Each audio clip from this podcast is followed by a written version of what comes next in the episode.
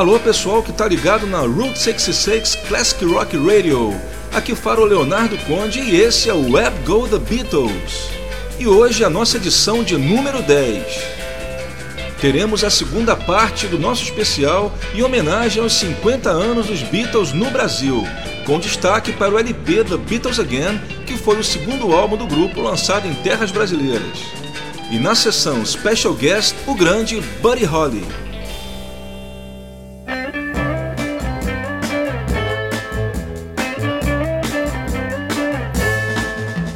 Julho de 1964. A Odeon lança o segundo álbum dos Beatles no Brasil, batizado de The Beatles Again, Os Beatles de Novo. Enquanto o primeiro álbum era baseado no If the Beatles e também no Meet the Beatles americano, o Beatles Again era uma compilação totalmente feita por brasileiros. O disco incluía três faixas do If the Beatles, seis do Please Please Me e mais três de singles, incluindo Can't Buy Me Love, que a gravadora incluiu, certamente por na época não saber que essa música estaria na trilha do filme A Hard Day's Night, e por isso ela acabou saindo aqui no Brasil em dois LPs, o Beatles Again e também Os Reis do Yeah Yeah Yeah. O álbum ficou 16 semanas no top 10 da parada brasileira, 5 a mais que o seu antecessor, o que me faz presumir que ele teve vendas bem maiores. Os números exatos, infelizmente, a gente não tem porque a EMI não possui esse tipo de informação em seus arquivos, ou pelo menos nunca as divulgou. Mas se o álbum Beatlemania ficou menos semanas na parada, em compensação o Beatles Again não repetiu o feito de atingir o topo da parada, e o seu peak position foi o número 2. E já que estávamos falando de singles, é importante a gente lembrar também que o Beatles Again incluiu os dois lados do primeiro single nacional, Please Please Me From Me to You, lançado em dezembro de 63. Outro destaque é a música título do EP Twist and Shout, lançado aqui na mesma época do Beatles Again, julho de 64. Vamos falar mais sobre esse EP na seção das bonus tracks. Agora eu deixo vocês com o lado 1 daquele que foi o second álbum brasileiro, The Beatles Again.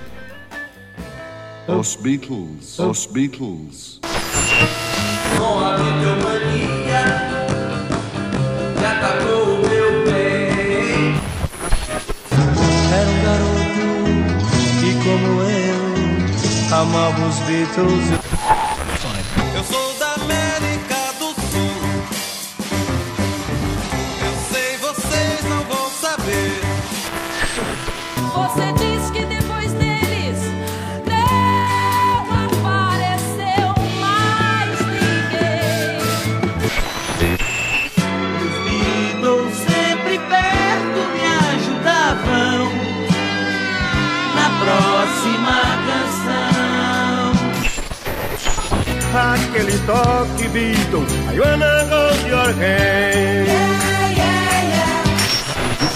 Vamos deixar tudo rodar e o som dos Beatles na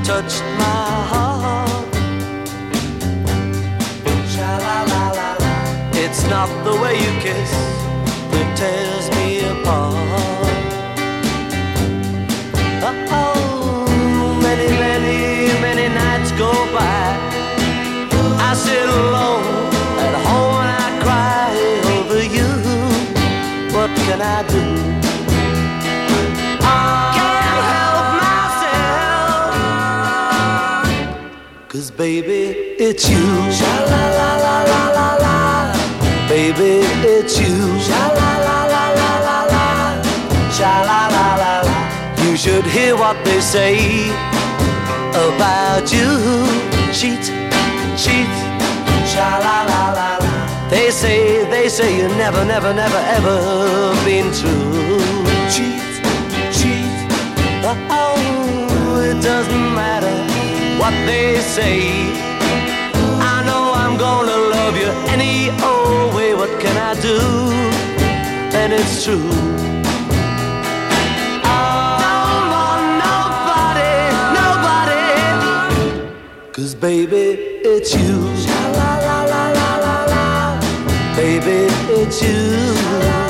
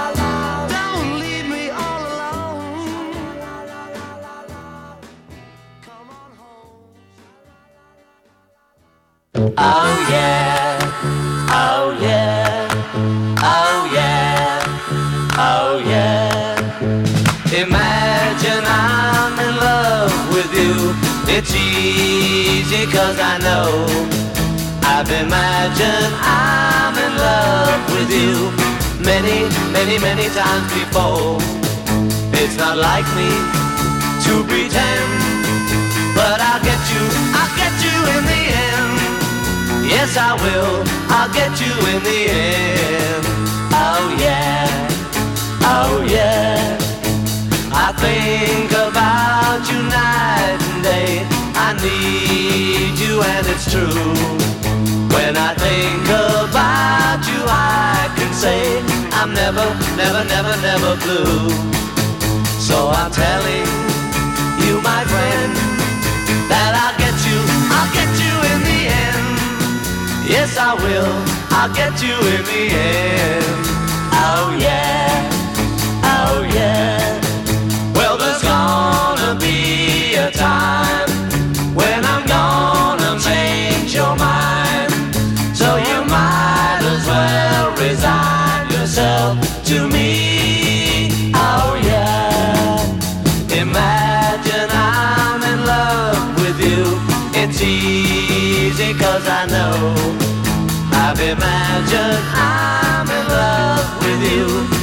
Many, many, many times before. It's not like me to pretend, but I'll get you, I'll get you in the end. Yes, I will, I'll get you in the end.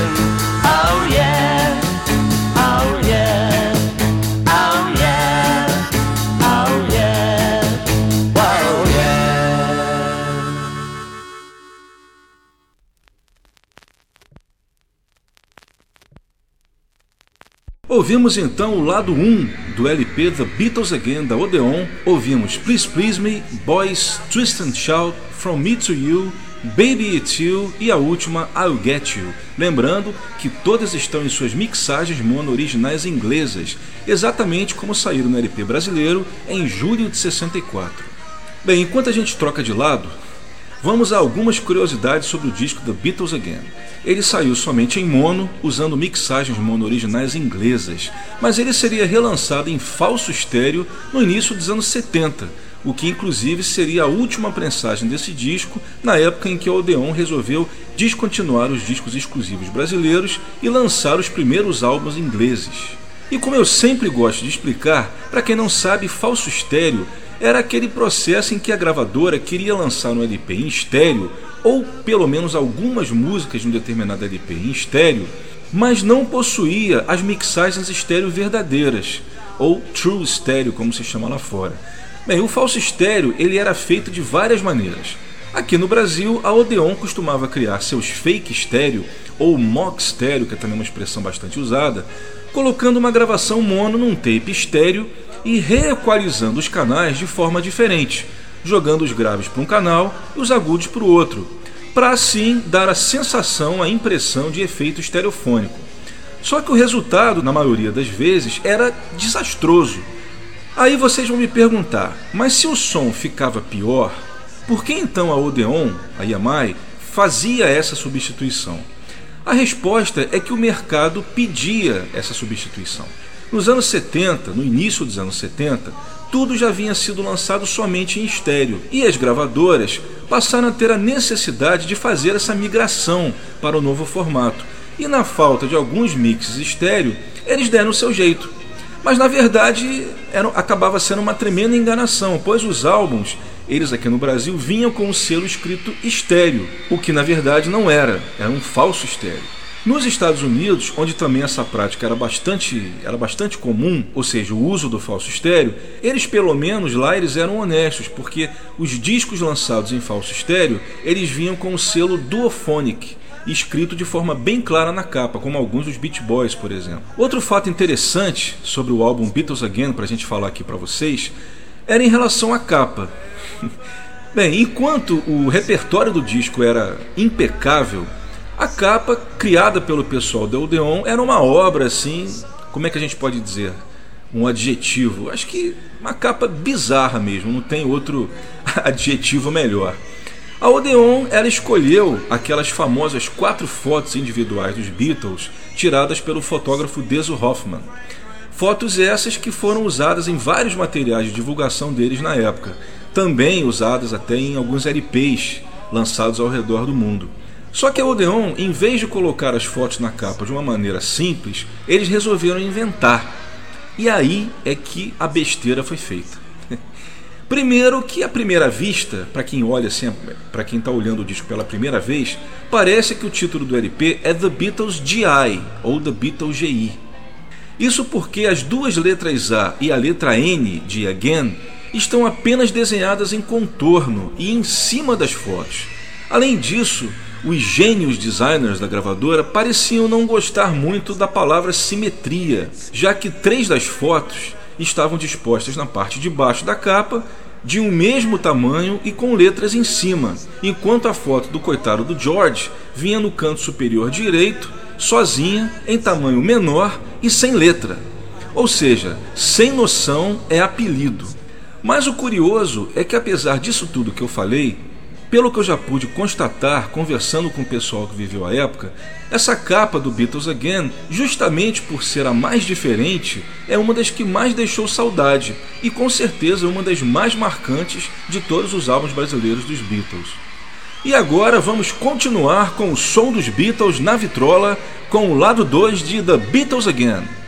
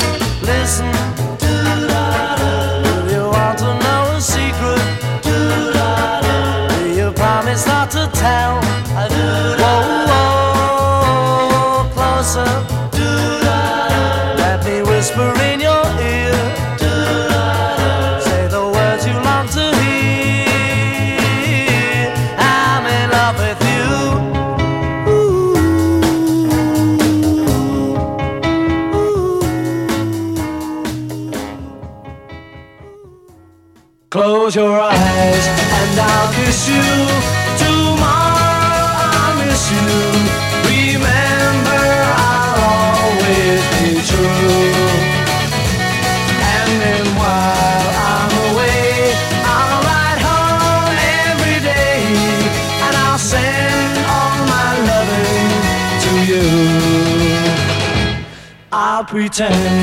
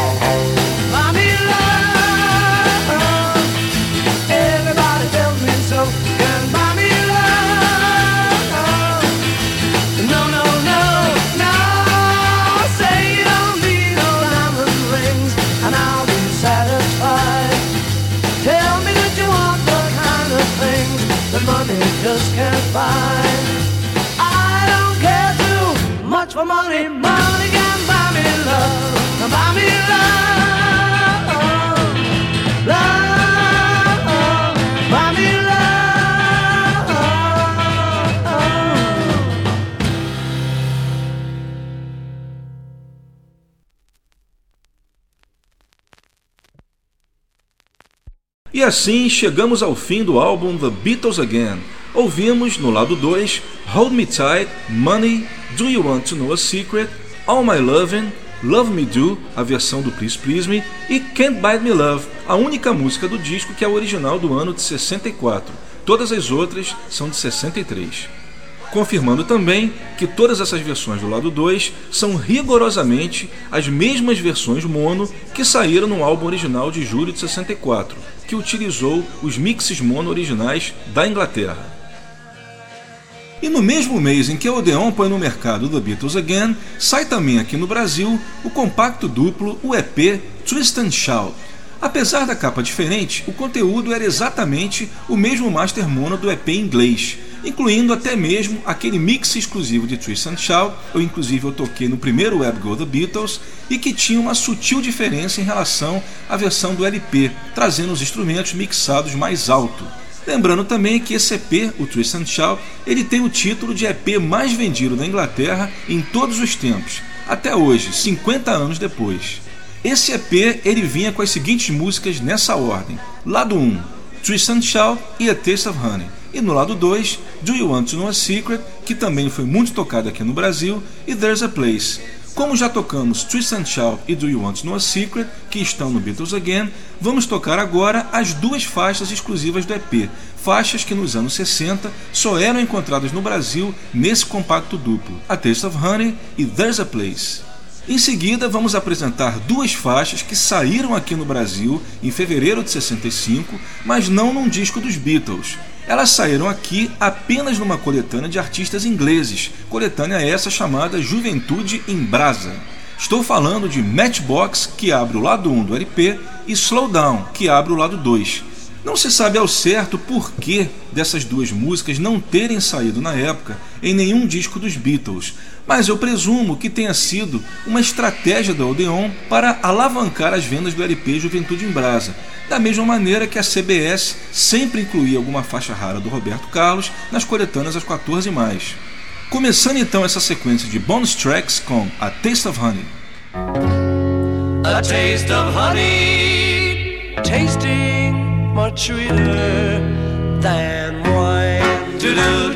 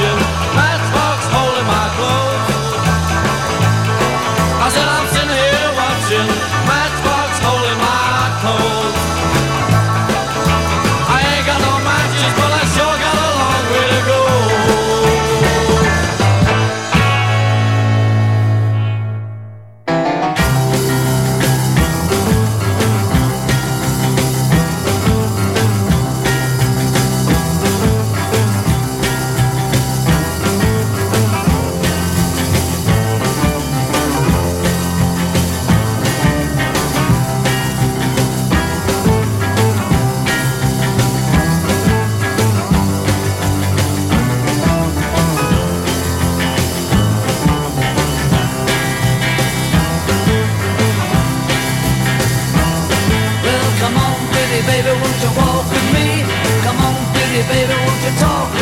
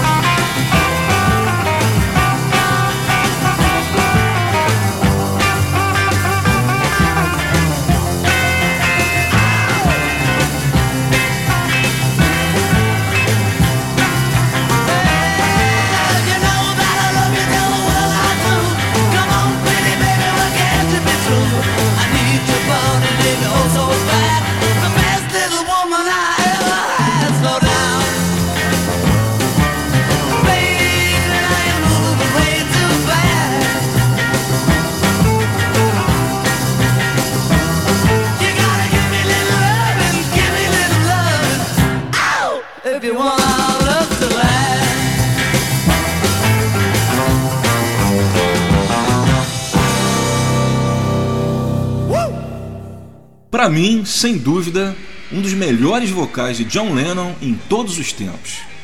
Tocamos então Slow Down, Matchbox, antes ouvimos There's a Place e A Taste of Honey, todas em suas versões mono originais como saíram no Brasil na época. Outro detalhe bastante interessante sobre essa versão mono de Matchbox é que o solo de guitarra do George é totalmente diferente do solo que aparece na versão estéreo. É só vocês compararem que vocês vão ter uma surpresa. Outra informação bem importante sobre esse EP Twist and Shout é que ele nada mais nada menos ficou 23 semanas no top 5, no top 5 da parada brasileira do Ibope e dessas 23 semanas ele ficou 11 semanas no primeiro lugar, se tornando o compacto duplo mais vendido do ano de 1965. Como vocês estão vendo, Twist and Shout emplacou aqui dois anos depois da Inglaterra.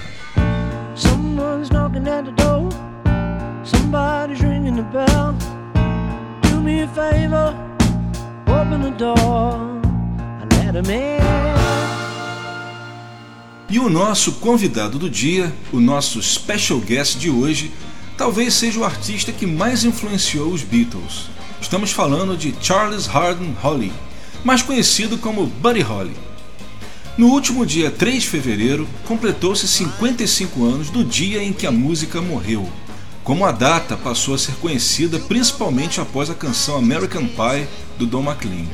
A história conta que Buddy Holly, junto com Rich Valens, Big Bopper e mais o Dion, estavam fazendo uma excursão chamada Winter Dance Party. Após um dos shows, eles resolveram ir para a cidade onde teria o show do dia seguinte num bimotor fretado. Como não havia lugar para todo mundo, eles fizeram um cara e coroa e Rich Valens acabou perdendo. Só que o Dion, o que venceu o cara coroa, assim que viu que a passagem custava 36 dólares, ele desistiu. Diz ele que esse valor era um valor mais caro que o aluguel que os seus pais pagavam na época. E ele achava que isso seria uma afronta pagar um valor tão alto para ele. Ele então cedeu seu lugar ao Rich. Essa história ela foi contada pelo próprio John outro dia no Facebook. No filme La Bamba, que eu acredito que muitos de vocês devem ter visto, filme que retrata a curta vida do Rich Valens, o filme conta a história um pouco diferente. Na história, o Rich ganha o cara ou coroa. Bem, mas isso é o de menos, o fato é que o Dion acabou não entrando no avião, fato que faz com que ele seja considerado o artista mais sortudo do mundo, como ele próprio diz, e os três, Buddy Holly, Rich Valens e o Big Bopper, morreram minutos depois com a queda do avião. O Rich estava apenas começando a sua carreira, tinha apenas 17 anos e gravado apenas dois compactos. O Big Bopper era um DJ que, meio sem querer, acabou virando cantor de rock e que também só tinha gravado um ou outro single, mas o Buddy Holly, apesar da pouca idade, tinha apenas 22 anos quando morreu, ele deixou uma obra bem vasta para uma carreira tão curta. Ele deixou três LPs e inúmeros singles, além de muitos hits e clássicos da era do rock and roll. Entre eles, a gente pode citar That'll Be the Day, que foi a primeira gravação existente dos Beatles, feita no acetato em 58, cujo original hoje em dia pertence ao Paul e que numa versão um pouco editada saiu no Anthology Volume 1. E como eu disse na introdução, o Buddy Holly é um dos artistas que mais influenciaram os Beatles e pode ser considerado uma espécie de intermediário entre o rock básico do Chuck Berry e o som criado pelos Beatles, que era tudo isso elevado à décima potência. E eu selecionei dois grandes clássicos do Buddy Holly, que aliás fazer essa seleção foi uma tarefa bem difícil porque ele tem muita coisa legal, mas eu selecionei Maybe Baby, que foi um grande hit do ano de 58 e um dos mais conhecidos da carreira do Buddy, e Peggy Sue Got Mary, música que ele gravou num demo em dezembro de 58 e que depois foi completada pelos Fireballs, um excelente grupo instrumental. Esse trabalho foi feito em 63. Vamos lá, começando com Maybe Baby.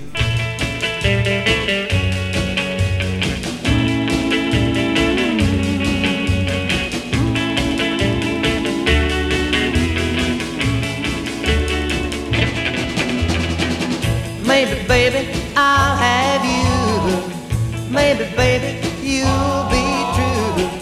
Maybe, baby, I'll have you for me. It's funny, honey, you don't care. You never listen to my prayer. Maybe, baby, you will love me someday. Well, you are the one that makes me glad, and you are the one that makes me sad. Up when someday you want me, well, I'll be there, wait and see. Maybe, baby, I'll have you. Maybe, baby, you'll be true. Maybe, baby, I'll have you for me. Well,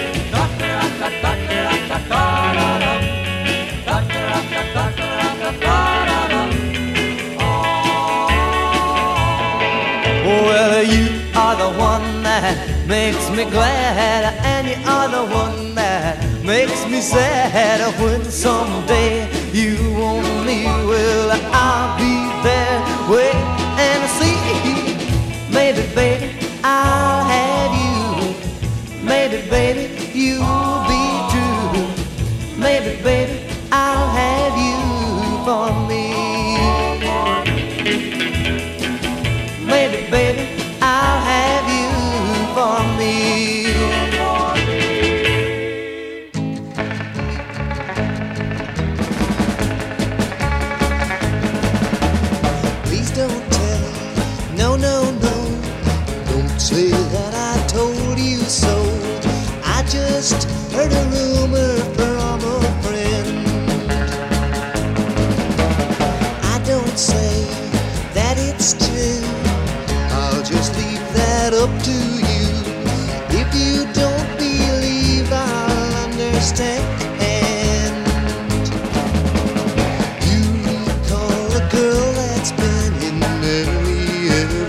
song.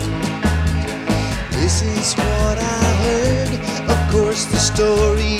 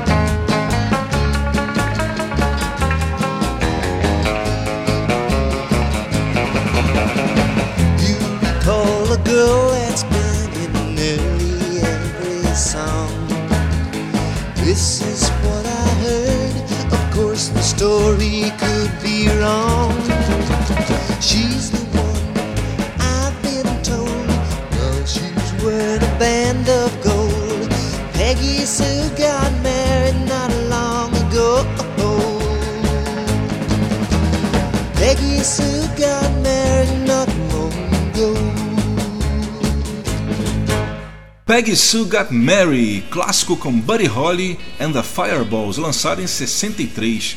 Aliás, parece que, de certo modo, o Buddy Holly sabia que iria partir cedo, pois eu acredito que ele seja o artista que mais deixou músicas inéditas quando morreu.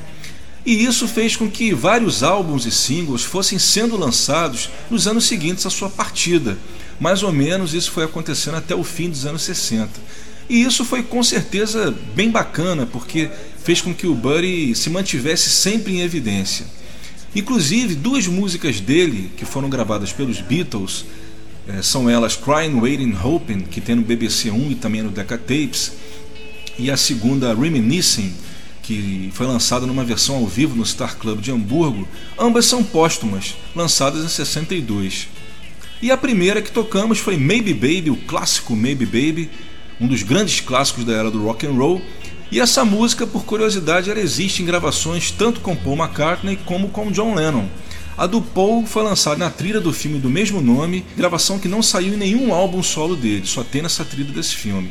E a do John é uma versão que só existe em bootlegs, é um demo, voz e violão, gravado em 72. Pode deixar que eu prometo tocar ambas nos próximos programas.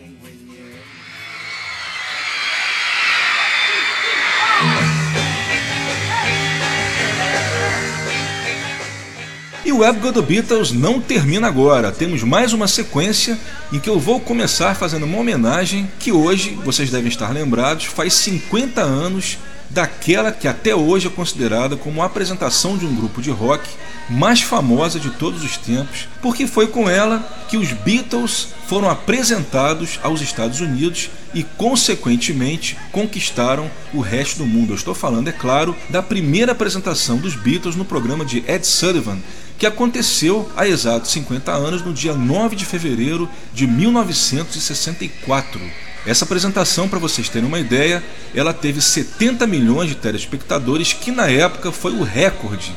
Nunca havia tido uma audiência tão grande assim nos Estados Unidos. Esse recorde de audiência só seria quebrado com a transmissão da chegada do homem à Lua em 69. Agora, se a gente for limitar aos espetáculos da Terra, os Beatles ainda ganhariam, ainda manteriam esse recorde durante muitos e muitos anos. E hoje, para celebrar esses 50 anos, a CBS, a mesma emissora que passava o programa do Ed Sullivan, vai transmitir no horário exato que era o programa do Ed Sullivan, às 8 horas, horário de Nova York, um programa onde outros artistas homenageiam os Beatles e o Paul e o Ringo estarão na plateia assistindo. Pena que aqui no Brasil esse programa não será transmitido, mas não nos preocupemos porque com certeza eu acredito que logo amanhã a gente já acha na internet muitos torrents e muitos links aí para assistir, porque com certeza muita gente vai gravar e vai disponibilizar isso aí na internet. E pra gente aqui do Web Go The Beatles homenagear essa data histórica, eu escolhi uma versão que eu acho uma das melhores da Wanna Hold Your Hand, que foi gravada na segunda apresentação dos Beatles no programa, que foi na semana seguinte, no dia 16 de fevereiro de 64. Vocês que ainda não conhecem essa versão, eu tenho certeza que vocês vão concordar comigo. A segunda da sequência será Anytime At All, versão mono americana que saiu no álbum Something New e que está fazendo parte também da caixa da US Albums, que saiu agora no dia 21 de janeiro. Essa versão de Anytime At All ela se caracteriza por não ter o piano do Paul. É uma mixagem que foi feita também no mesmo dia que a outra mixagem que foi feita para a Inglaterra, mas como eles estavam na dúvida, o Norman Smith, lá o engenheiro, e o pessoal do estúdio estavam na dúvida se manteriam o piano ou não. Na dúvida, eles fizeram duas mixagens, uma com piano e outra sem piano, e levaram uma para os Estados Unidos e a outra na Inglaterra. E por sorte, né, porque isso aí para os colecionadores com certeza sempre faz a festa. E a terceira da sequência eu vou tocar mais um daqueles demos do George Harrison de 70 que ele fez para All Things Must Pass, mas com os overdubs feitos pelo músico canadense Mike Stratton. Eu toquei os dois primeiros demos feitos pelo Mike Stratton no programa em homenagem ao George.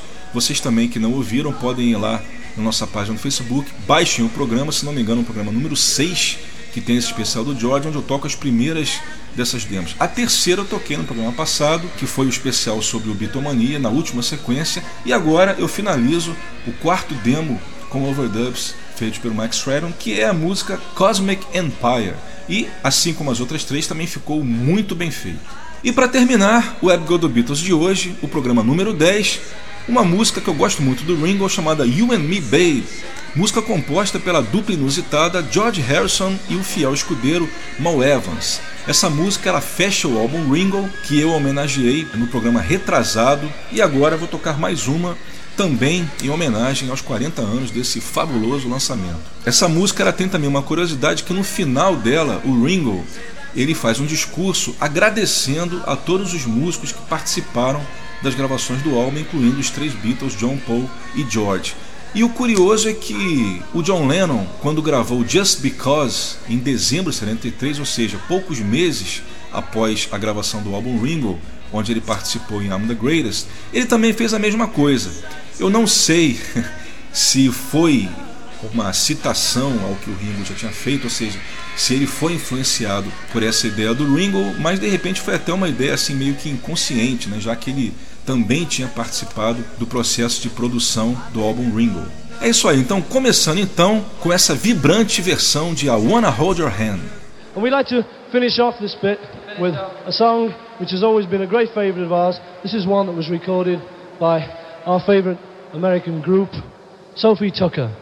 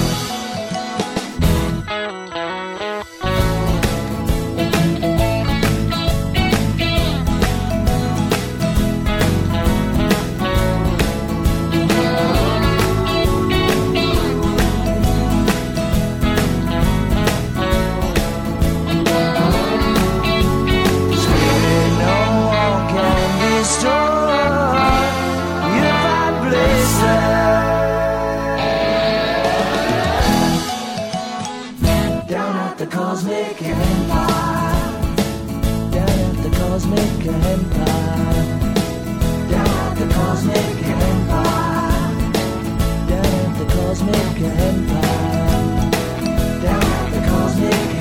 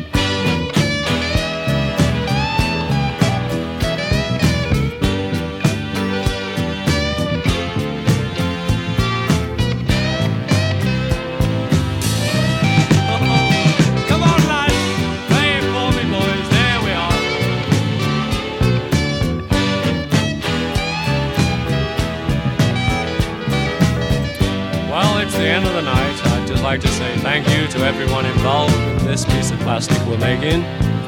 Good old Jim Calfer, Klaus Borman, Nicky Hopkins, George Harrison, John Lennon, Paul McCartney, Richard Perry for producing this masterpiece, Bill Schnee, ever smiling, ever welcome, Billy Ponsadero, and all his other friends, and everyone else who joined in and helped us on this wonderful record. So it's a big good night from your friend and mine, Ringo Starr.